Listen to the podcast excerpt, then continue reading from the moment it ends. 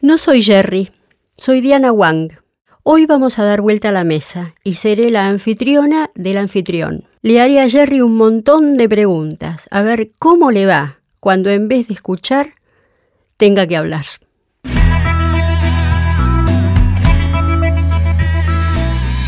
Esto es Aprender de Grandes, el podcast donde Jerry comparte lo que aprende mientras intenta aprender durante toda la vida y lo que conversa con gente que admira. Hola Jerry. Hola Diana, ¿cómo estás? Enos aquí. Enos aquí. Sentados en sillones alterados. Es muy raro estar del otro lado. Ajá. Eh, pero y estoy un poco nervioso, voy a admitir. Ok, ¿cómo te ves del otro lado? Es raro, es raro. Estoy como ansioso. Tengo un, tipo de nervios distintos a cuando estoy de ese lado. Así que vamos a ver qué pasa. Eh, yo también estoy nerviosa. Y estoy nerviosa porque siento que represento a muchísima gente. Que querría estar acá, que querría estar hablando con vos. Y bueno, ojalá que pueda ser una buena delegada y, y, hacer que, que, desarrolles y que, y, que, y que cuentes lo que muchos queremos saber de vos. Bueno, yo sé que vas a ser una buena representación de mucha gente. Eh, me pone nervioso tener que contestarle a tanta gente a la vez, pero se me ocurre ya que si alguien se queda con las ganas de preguntar otras cosas o de que charlemos de algo, siempre podemos hacer otra vuelta y ah, pedirle a la gente que nos tire preguntas y cosas así. Está buenísimo, está buenísimo. Así que... Bueno, y en esta, y en esta línea innovadora que tenés habitualmente, eh, abrís un espacio nuevo en tu propio espacio, que es el de el entrevistador se transforma en entrevistado. Sí, y de hecho, ya te voy a empezar a interrumpir y por ahí. Eh, una de las cosas que me pasó, que ahora pasaron dos semanas sin que, publicara ningún episodio de Aprender de Grandes, eh, porque sentía que estaba un poquito entrando en piloto automático y es algo que no me gusta. Eh, o, las cosas me dejan de interesar cuando se transforman en rutina. y sentí que, estaba empezando a pasar eso y por eso tomé estas, estas, dos semanas, le pedí a la gente que me diera comentarios y, estoy no solo haciendo algunos cambios en el formato de, de las conversaciones, sino que estoy experimentando y esto que estamos haciendo hoy ahora es, una de esas experimentaciones que, tengo muchas ganas de hacer. Bueno, esto que acabas de decir es una de tus características, evidentemente. Em, la pregunta amplia con la que a vos te gusta empezar y que, y que me encanta eh, respetar ese formato sería... Has tenido contacto a lo largo de todos estos años, no solamente en aprender de grandes, sino en todas las actividades que estás haciendo hace muchos años, con muchísima gente. Es gente que admirás, es gente que reconoces y tenés una forma tan particular de preguntar, de escuchar. Tu escucha es una escucha ah, muy abierta y muy receptiva. Te lo digo desde mi lugar de, entrevistada y de haber charlado algunas veces con vos. Eh, y la pregunta amplia sería de toda la gente que conociste. ¿Qué fue lo que aprendiste? ¿Qué fue lo que te queda eh, de toda esta gente que admirás y que recibiste a lo largo de estos años? Hay, un montón de cosas y no, me cuesta pensar por dónde empezar, pero una de las cosas que alguien me dijo hace mucho tiempo, que en su momento no, aprecié del todo, no entendí, eh, es algo que se fue haciendo carne más en estos años. Es lo siguiente, esta persona decía de una manera extrema y casi maniquea de que en el mundo hay dos tipos de personas. Están los que dan y los que sacan. Él lo decía en inglés, los givers y los takers. Está la gente que, que le gusta dar, que le gusta compartir, que le gusta entregar, y está la gente que quiere sacar provecho, que quiere exprimirte, que quiere... Y no sé si, o sea, el mundo no es blanco y negro, obviamente, pero la verdad es que con el tiempo me fui dando cuenta que, es más blanco y negro en esta dimensión de lo que yo pensaba cuando escuché esta frase por primera vez.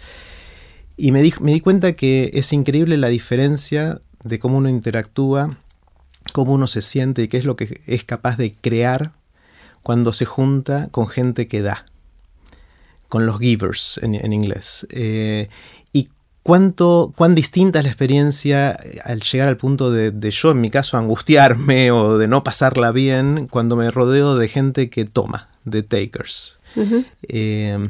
Es una primera cosa que aprendí, es que mm, si uno puede identificar eh, este tipo de comportamiento, si uno puede juntarse con gente que tiene más ganas de dar que de, de recibir, eh, la va a pasar mucho mejor. Obviamente si uno es alguien que da también, Es un dador, claro. sí, si no, no es sostenible la, la relación. Eh, eso es una, una, de las cosas que aprendí. La, la otra es que, y, y, se parece un poquito a esto, pero no es lo mismo, es que garpa ser abierto. Esto es algo que, mm, que cambió muchas dimensiones siendo en las últimas décadas en el mundo. Eh, veníamos eh, hace 20, 30 años con el paradigma de que el conocimiento te da poder, eh, de que si guardas un secreto puedes tener una ventaja en lo uh -huh, personal, uh -huh, las empresas, uh -huh, los países, y donde velar ese secreto, cuidarlo, era parte importante de, de las estrategias que tenía uno, de nuevo, personalmente o, o en organizaciones, para, para competir, para, para ganar. Eh, y siento que estamos pasando a un, a un, eh, a un ambiente que, en el cual me siento mucho más cómodo y que disfruto mucho más, en el cual lo que más garpa es compartir, es, es ser abierto, es eh, hacer que alguien lo dijo en una charla TED, de hecho, que, que, me gustó mucho la frase, es cuando las ideas tienen sexo. A ver, ¿cómo es eso? las ideas son combinaciones de cosas que ya existían.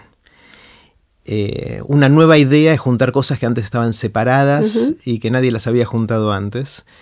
Y la mejor manera de que haya más ideas en el mundo es que la gente comparta sus ideas, que la gente deje que sus ideas tengan sexo con otras para tener ideas hijas, que son combinaciones de ideas que ya existían.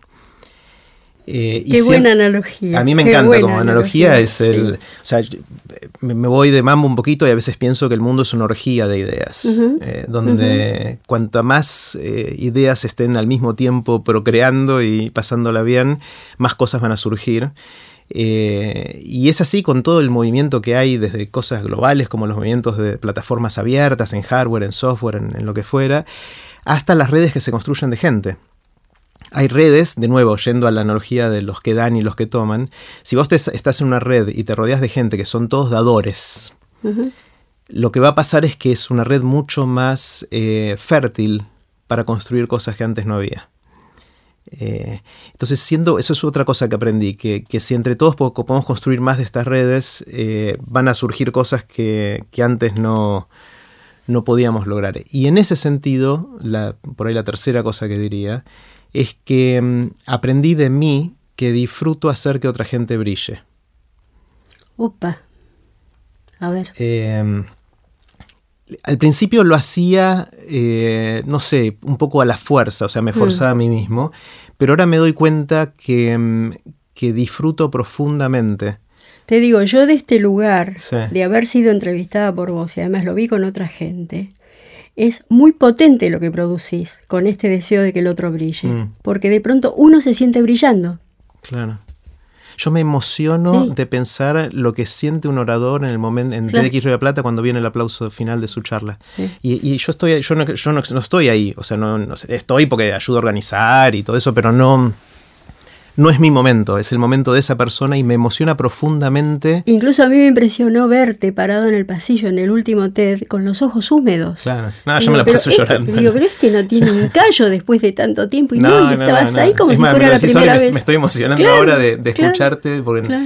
eh, me emociona profundamente sentir que, que, pude aportar un granito de arena que alguien se transforme y, y brille y se mm. sienta de una manera mm. que por ahí nunca se sintió antes o que mm -hmm. encuentre algo que antes no tenía. Uh -huh. eh, y, y, creo que en, eh, también lo, lo, intento hacer en Aprender de Grandes, pero en, en el mundo de las ideas, las distintas cosas que fui haciendo a lo largo de los años creo o sea, que tienen un poquito eso en común. ¿no? Eso me explica una cosa que a mí, que es una de las cosas que no sabía si te iba a preguntar, pero me da la impresión de que vos no buscas chapa que vos no buscas la foto. Eh, y, que, y, lo, y esto que acabas de decir, es decir, el placer lo recibís mm. desde otro lado.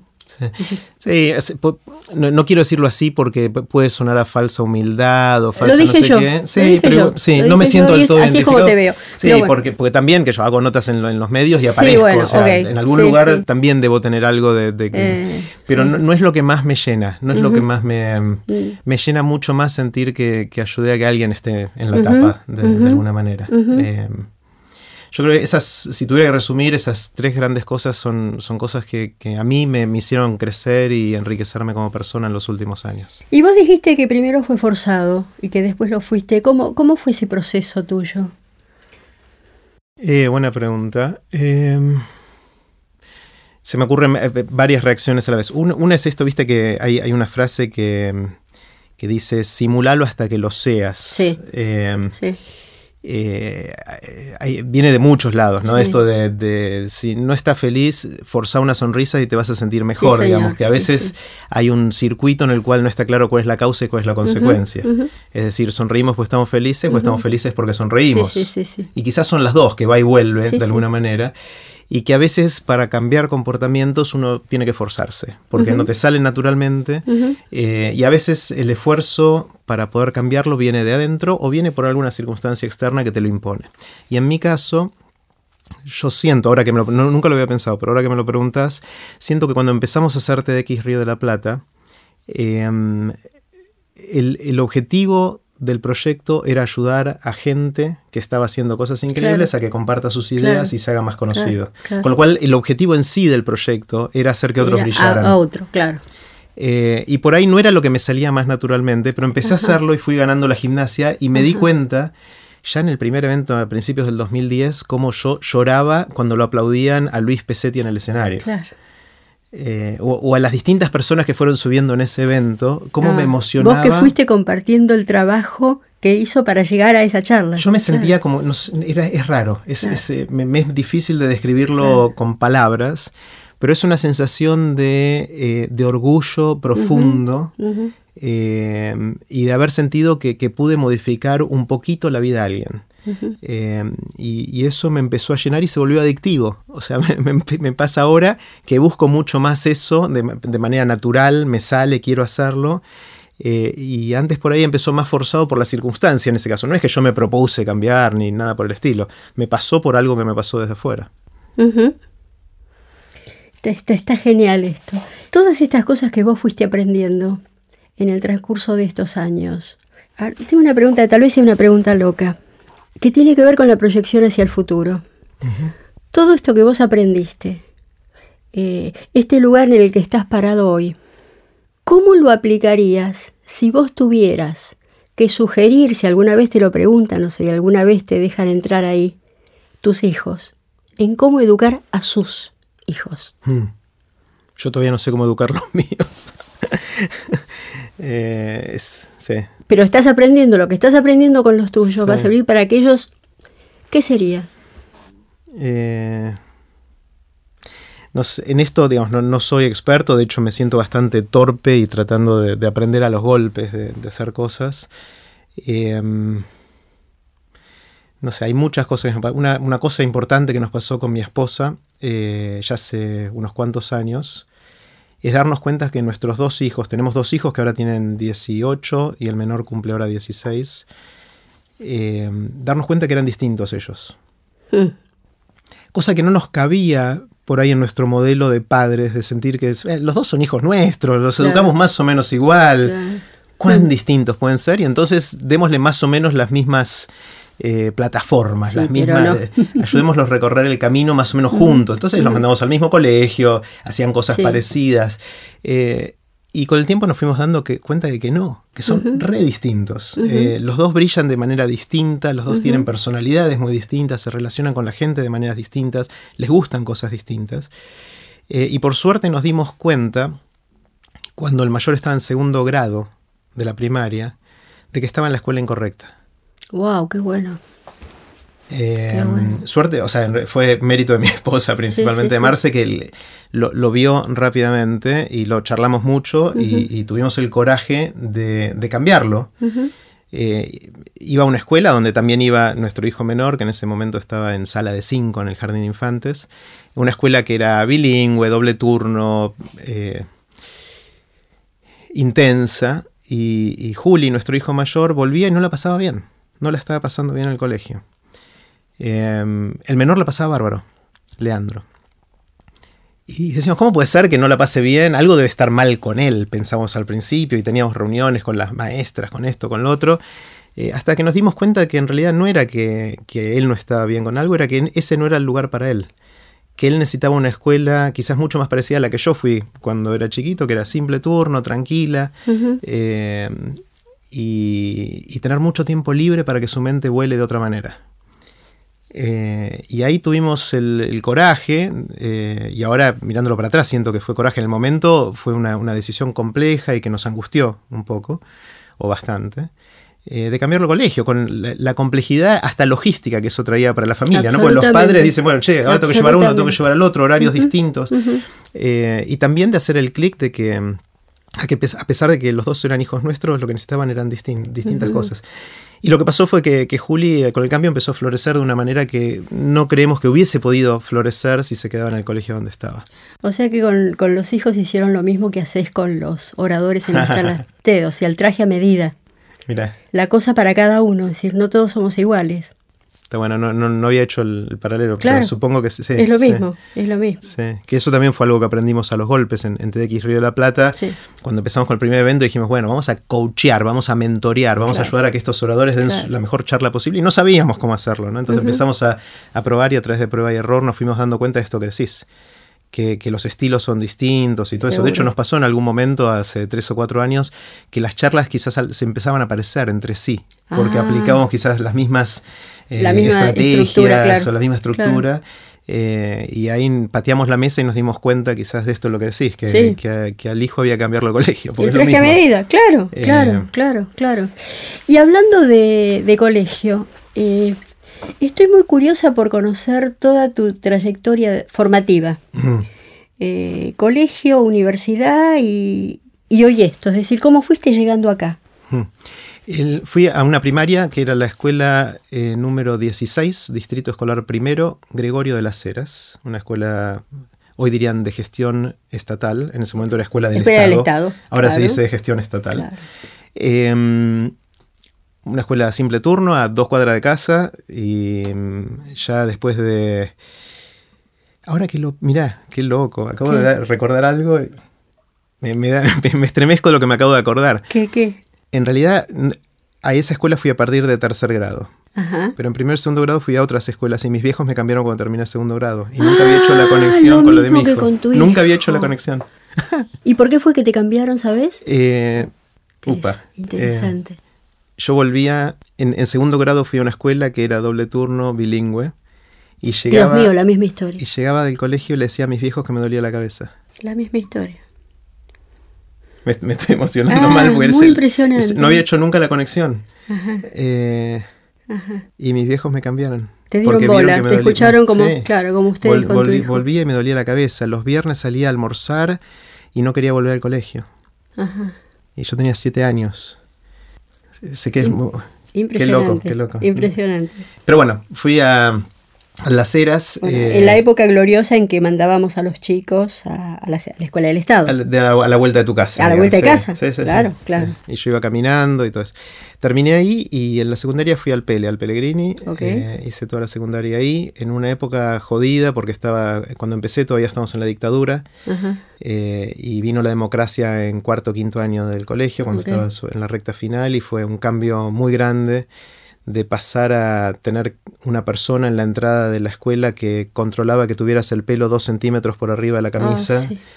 Y si no lo, si lo tenías más largo te daba dos opciones, o te volvías a tu casa, o él te lo cortaba con una tijera. Él te lo cortaba. Él, era un él, me acuerdo él y me acuerdo la cara que tenía de perro ahí en la entrada. Eh, entonces pasamos de una situación así donde había represión, donde no, se podía hablar, hasta el la explosión que hubo con, la transición a la democracia. Eh, me acuerdo en los últimos años que tiramos un chancho enjabonado en el, en el patio y todos bailando alrededor del chancho enjabonado. Y justo antes de la transición vino el vicerrector, que se llamaba de apellido Guerra. Oh, oh. Eh, y agarró al chancho enjabonado. Eh, primero lo empezó a perseguir, no lo, no lo, no lo agarraban, se le escapaba por eso enjabonado. Y todos bailando, gritando alrededor ya era el momento en que se estaba por ir, digamos, ese vicerrector. Y en un momento lo agarra, le, mete los dedos al pobre chanchito, eh, de forma tal que el chancho pegó un grito. y se lo llevó a la, la, sala de preceptores, creo que se llamaba en ese momento. Y estábamos todos alrededor de la sala eh, sala de preceptores cantando que devuelvan vivo al chancho desaparecido, ese tipo de cosas. Ah, eh, fue muy fuerte, muy fuerte. O, de tirarle huevo a los profesores que tanto odiábamos, que tanto nos... La libertad de poder decirlo en voz alta. Sí, nos, fuimos, nos fuimos re de mambo para el otro lado y... Me acuerdo un día que tomamos Marcelo T. Alvear, la calle sobre la que está el colegio, eh, y arriba, sobre en el, piso de arriba, mirando a la calle, está el despacho del rector. Y era el, rector llamaba Cartelli, me acuerdo en ese momento. Y estamos todos en la calle. Sí, hacían una selección de nombres que era impresionante. Guerra, Cartelli. bueno, Cartelli, me acuerdo que gritábamos. Eh, sube, baja, sube, baja, es Cartelli en su despacho que se está haciendo la paja. Pensaba que era todo el colegio afuera gritándole, decir eso, ¿te das cuenta? gritándole al rector que estaba arriba, eh, ese tipo de cosas. Bueno, ese fue la, el, final, los últimos dos años del colegio, que fue una experiencia muy interesante. Eh, empezamos, empezó a ver una revista, no la revista oficial, sino la revista de, los estudiantes, una época muy linda y muy, eh, muy fuerte. Eh, fue una época en la que me hacían un poco de bullying también. ¿Por qué? Eh, no sé, siempre fui muy torpe en las relaciones eh, sociales y, fui, fui víctima de, un poquito de bullying. Siempre fui nerd, o sea, era de los nerds, me encantaba estudiar. Y, Eras traga. Era traga. Se decía traga. Sí, sí, me iba bien, tenía buen promedio y, yo iba al colegio porque realmente me interesaba lo que estaba pasando, lo que los, me, profesores, me iban a decir. Los profesores te querían, te apreciaban. Sí, algunos más que otros, o sea, algunos yo no quería ah, porque no me gustaba cómo enseñaban, o sentía que me hacían hacer cosas que, no valía la pena. Pero, pero yo genuinamente quería aprender. O sea, era re nerd en ese sentido. Y los demás que querían joder y hacerle jodas a los profes y todo eso, yo quería sentarme adelante porque quería aprender lo que, quería aprovechar lo que estaba pasando ahí. Pero bueno, terminó el colegio y decidí estudiar física, hice la licenciatura de física en exactas. En exactas. En la UBA. Una época espectacular. Eh, me hice un montón de amigos y fue una época en la cual, o sea, iba a, la ciudad universitaria y me la pasaba ahí todo el día y lo único que quería era aprender y charlar de las cosas que estamos aprendiendo con la gente. Una época muy... tengo un recuerdo muy lindo, muy, muy lindo de, la época en exactas, eh, con profes muy copados. Ahí me hice muy amigo de Adrián Paenza, con, que fue profe mío y después empezamos a hacer cosas juntos desde, ahí, y de un montón de gente más de, la facultad. Eh, recuerdo a muchos profesores con, con mucho cariño porque si alguien es profesor ahí, eh, salvo que tenga alguna motivación extraña o no sé, que, no puedo entender, es porque le copa hacer eso. Porque es un fanático de eso y porque le encanta hablar de esas cosas. ¿Y, qué te hizo estudiar física? ¿Por qué? Yo quería mm, descifrar los misterios del universo. Tenía ese, grado de, idealismo y arrogancia a la vez de querer entender qué es este, del origen, de dónde venimos, a dónde vamos, o sea, qué, es todo esto que nos rodea, cómo funciona el mundo. Eh, y, la física fue mi, forma de, llegar a eso. Siempre creí más en, probar al mundo a ver cómo funciona y tratar de aprender de eso que de pensar cómo debería funcionar y tratar de hacer filosofía al respecto. ¿Te sirvió la carrera para eso? ¿O para qué? La pregunta sería al revés. ¿Para qué te sirvió en esta línea hmm. la carrera? Y supongo y sé que la seguiste de alguna manera. Sí, eh, después hice un doctorado en esto. Un doctorado, ok. Sí, sí. le dediqué hasta los 30 años, eso era mi vida. Eso ¿Ah, sí? sí? Ah, me sirvió mucho el... Primero la matemática. La matemática me sirvió mucho y me dio como mucha confianza. La matemática y la física, esta capacidad de no solo entender el mundo, sino de poder en sistemas muy sencillos predecir hacia dónde van a ir, de cómo van a evolucionar, es algo que me dio una sensación de poder, de, de, control, que después se me fue desdibujando con el tiempo. Eh, porque quizás es una falsa sensación de control porque en, los sistemas o en las situaciones en las cuales la ciencia nos permite hacer predicciones son tan simples esas situaciones que cualquier cosa del mundo real en el que vivimos es tanto más compleja que, un nivel de complejidad que, no, lo no, funciona, no funciona. Y por un montón de razones que científicas, de hecho, sobre el caos y la incertidumbre y distintas cosas que, que, pasan en el mundo real, apenas hacemos sistemas más complejos, es mucho más difícil de predecir hacia dónde van a, poder ir. Em, y, la ciencia me dio mucho de eso, pero al mismo tiempo me, alejó un poquito del contacto con la gente. Eh, cuando uno hace ciencia básica, em, por lo menos a mí me pasaba cuando estaba haciendo mi doctorado, que fui a hacer un doctorado en Estados Unidos. Eh, ¿En qué fue tu doctorado? En física también, física de materiales. Física de materiales. Sí, eh, lo hice en MIT, en Boston, en el departamento o sea, de que sabes muchísimo de resiliencia. no mía, sino de los materiales. De los materiales que estoy Sabía, hablando. ya no me acuerdo mucho, porque fue hace mucho tiempo, pero Eh, sí, le- ahí perdí el hilo de lo que estaba diciendo. Est- estábamos hablando de eh, lo que te dio la ciencia, que yo te interrumpí y te, Sí. te pregunté en qué fue tu doctorado.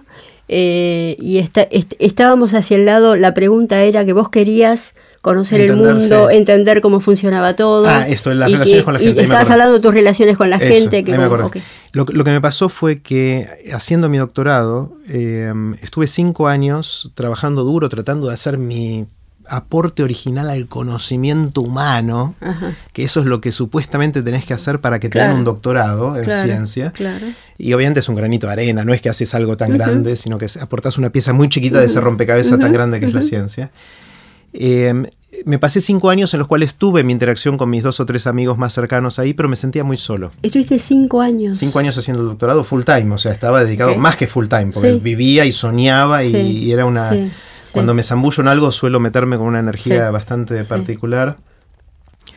Y, y logré hacer ese pequeño aporte, pero también sentí que en esos cinco años, más allá de mis amigos muy cercanos, eh, me estaba metiendo con mucha profundidad en un área muy específica del conocimiento humano, en el cual había muy poquita gente con la que podía conversar de lo que estaba haciendo y que me podía entender. Ajá. Iba a los congresos de la gente que era especialista en estas cosas, inclusive ahí solo tres o cuatro podían Wow. entender o tener una conversación de los detalles de lo que yo estaba haciendo.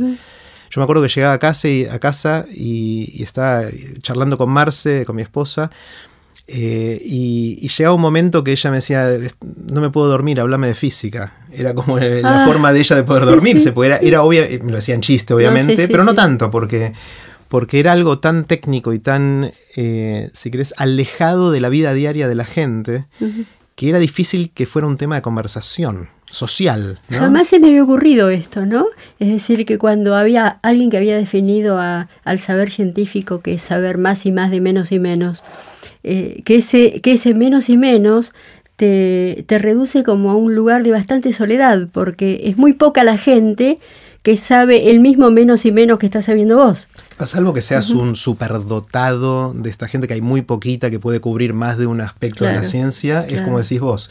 Claro. Está el grado de especialización y profundidad que tenés que tener Ujú. para estar en la frontera y poder hacer un aporte para mover Claro, esa frontera. claro. Que, mm, que se vuelve muy difícil de a la vez tener relaciones sociales en las cuales lo que haces sea parte de esa relación. O sea, yo podía tener una relación que iba a jugar al tenis con alguien o que salía a correr o que Sí, nos íbamos sí. de campamento. Sí, sí, sí. Pero apenas empezaba a hablar de lo que hacías, eh, Te quedabas se- solo, Me quedaba solo. Me quedaba solo. Y entonces ahí, ahí es- llegando a los 30 años y después de, haber, de haberle dedicado tanto tiempo a todo esto, me di cuenta de que, de que yo soy un bicho más social que eso. De que a la larga eso no me iba a hacer feliz, no iba a estar contento, no. O sea que esto para vos, el, el- el haber descubierto esto fue una encrucijada, que Totalmente. tomaste otro camino. Sí, totalmente. Ajá.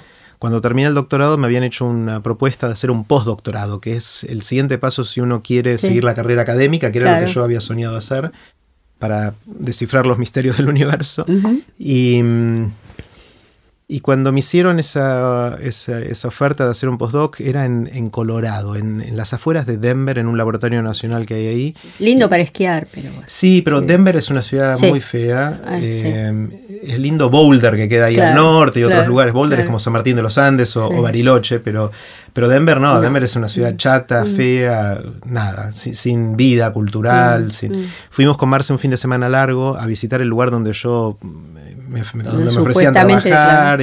y, visitar la ciudad, todo eso, y salimos de ahí y dijimos, ni en pedo Mm, nos mudamos acá. mm. Eh, entonces dije que no a esta, a esta oferta que me habían hecho, que era un, un tipo muy reconocido, era una persona la- con la cual muchos de mis compañeros que hacían cosas parecidas a las mías, ellos querían trabajar O sea, con a él. nivel académico era soñado. Era soñado, era el lugar para estar si yo quería seguir haciendo esa carrera académica. Y después de haber dicho que no a, a eso, entonces digo, ¿y ahora qué? Claro. No, pues si ya le dijiste que no a la persona, al, al- al ídolo de todos en Wow. entonces ¿qué haces después? Wow. Porque era raro tomar otro, por más que fuera una ciudad más linda, con alguien que, que no era lo mismo, ¿no? O que era menos, Sí, me hubiese sentido más... odio la palabra perdedor, pero es una, una sensación que yo, habiendo tenido la posibilidad de, de hacer, de estar y trabajar con el mejor de algo, Elegir menos. elegir claro, menos me, me- hacía ruido. Entonces ahí fue cuando dije, bueno, ab- abramos la cancha, a ver qué otras cosas hay para hacer. Eh, y ver si, si puedo encontrar algo que me reconecte con la gente desde otro lugar. Y yo tenía el lujo de estar ahí en, MIT, eh, donde un montón de empresas y organizaciones vienen a dar charlas y a tratar de convencerte de que vayas a trabajar con ellos. Y fui a varias charlas hasta que escuché varias de, empresas que son consultoras de estrategia de negocios. Son estas organizaciones globales que asesoran especialmente a grandes empresas sobre qué hacer con su negocio, cómo hacer para generar más valor, eh, para generar más impacto positivo, etc. Eh, las más comunes son Boston Consulting Group, McKinsey, Bain, hay, varias de esas. Y, bueno, me, gustó esta idea porque era gente que estaba asesorando a, los CEOs, a los gerentes generales de las empresas más grandes en sus problemas más difíciles. porque es trabajar con gente. Es trabajar con gente en, desafíos interesantes. Desafíos intelectuales interesantes quizás sin la matemática complicada que yo usaba o compleja que usaba para hacer física, pero sí con el desafío intelectual de poder sorprender y ayudar a alguien que hace 30 años viene liderando su empresa y no tiene ni idea ahora cómo seguir.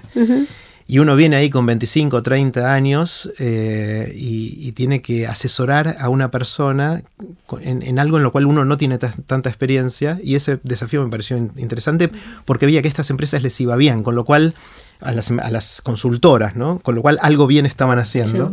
Y bueno, eh, me lancé, terminé trabajando en BCG, en el Boston Consulting Group, durante 13 años. O sea, ese fue mi siguiente. 13 años. Tuve 13 años de nuevo zambullido, 150% en, en, algo que nada que ver con lo que hacía, pero algo que ver sí, porque esto es súper interesante.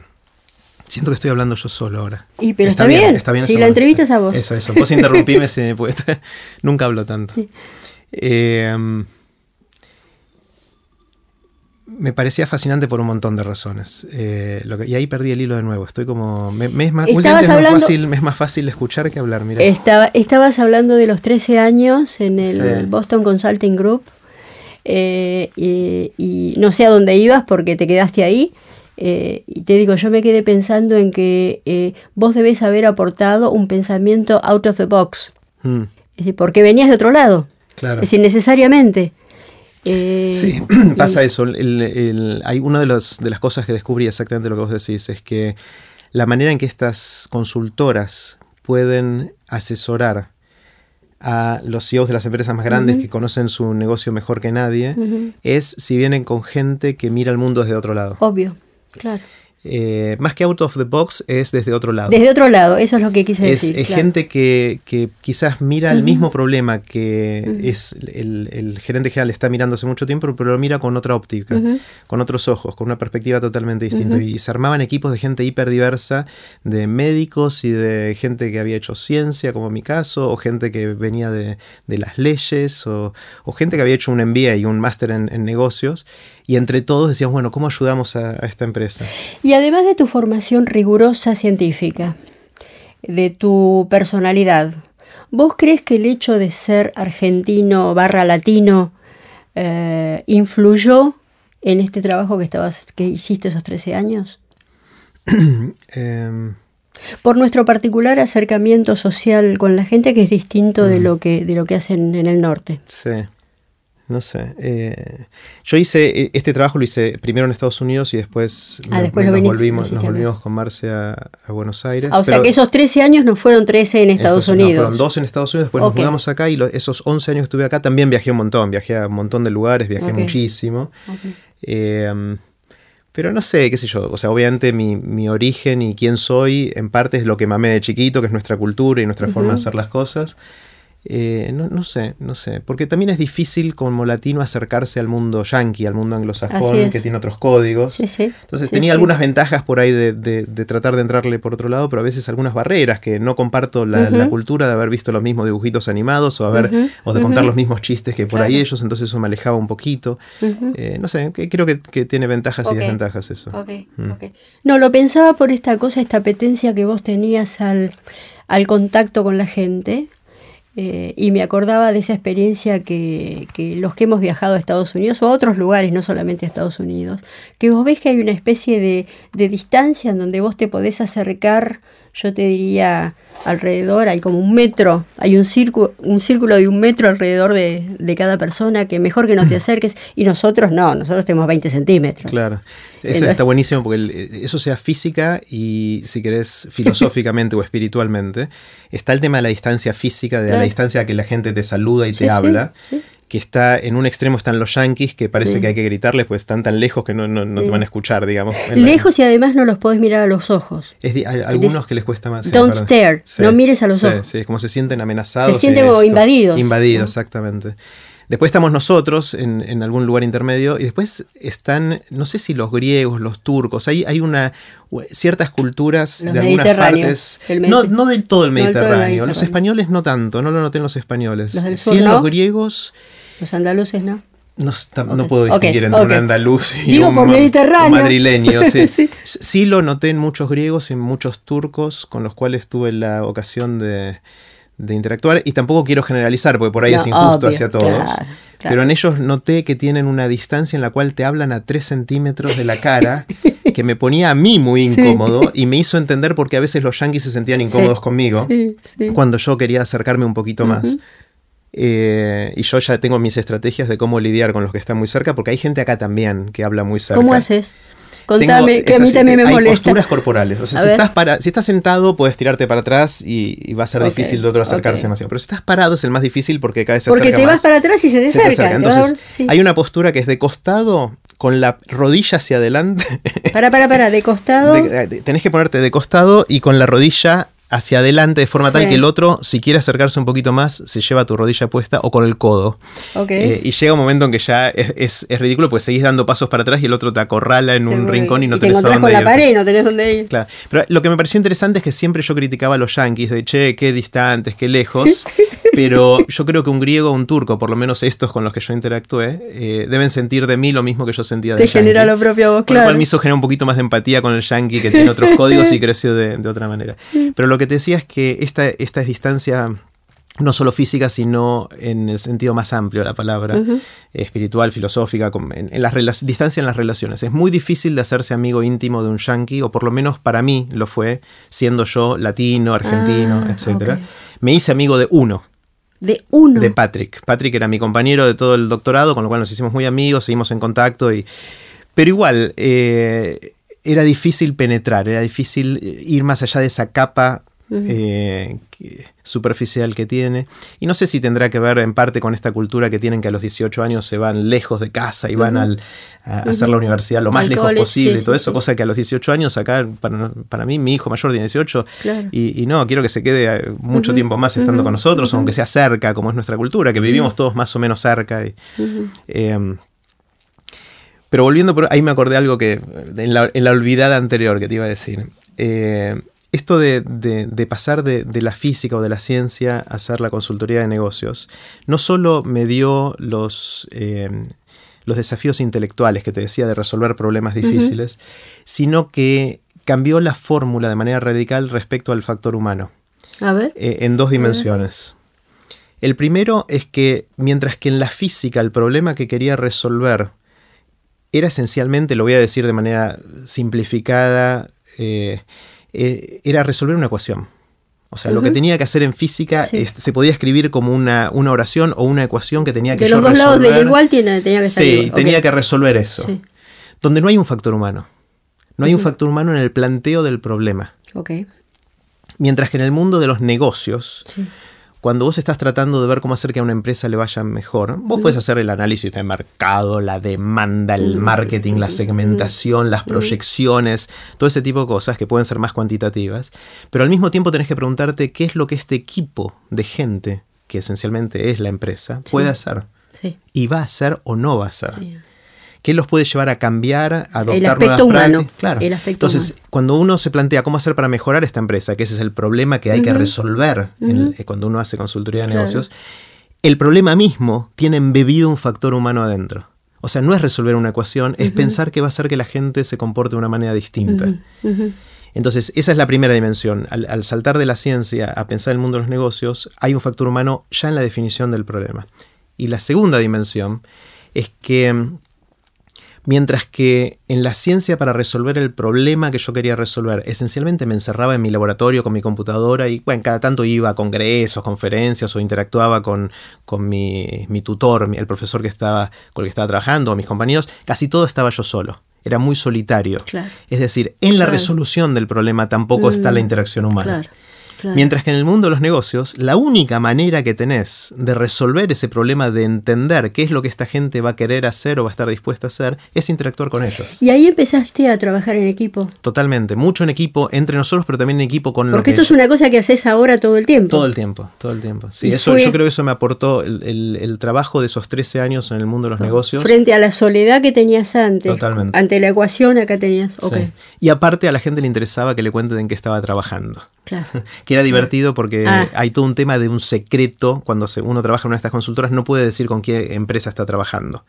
Por un tema de confidencialidad y, de cómo se manejan estas cosas, con lo cual hasta le daba una intriga adicional, uy, ¿en qué estará? Pero podía contar, che, me enteré una época, me acuerdo que que trabajé, trabajé para una empresa que eh, hacía y vendía shampoo.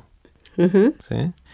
Eh, y en ese momento estaba la discusión entre si el Plusbel era mejor que el Pantene o no. Era peor o mejor, porque era uno de estos que te vendían en botellas de litro, que era uno de estos shampoo shampoos, ¿no? Shampoos, ¿cómo se dice? shampoos, creo, pero no estoy segura. era un shampoo mucho más barato que te venía en botella de litro, después estaba el Pantene, que era el caro, que vendían en botellas chiquititas y mucho más. Y todo el mundo decía, ¿será tanto mejor el Pantene sí o no? Entonces, bueno, la gente, yo en ese momento sabía de eso, ahora ni me acuerdo cuál es la respuesta pero, pero en ese momento hay un montón de gente que le interesaba hablar de eso. Claro. Pero no le interesaba hablar de los protones y los neutrones y los electrones con los que yo lidiaba cuando hacía ciencia. Eh, y entonces empecé a valorar mucho más eh, en esto de descubrir los misterios del universo, que fue lo que me llevó a hacer ciencia. Me empezó a interesar mucho más el misterio de las relaciones humanas de que me parece al día de hoy mucho más misterioso. Es una de las partes más misteriosas del misterio del universo. qué, hace que dos personas tengan química y qué hace que otras dos no lo tengan? Claro.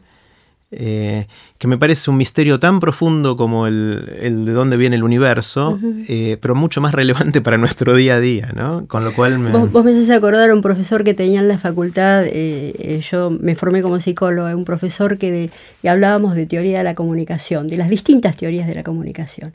Entonces veíamos la cantidad de obstáculos, interferencias y complejidades que había en el medio de la comunicación. El profesor se y el profesor se paraba, nunca lo voy a olvidar.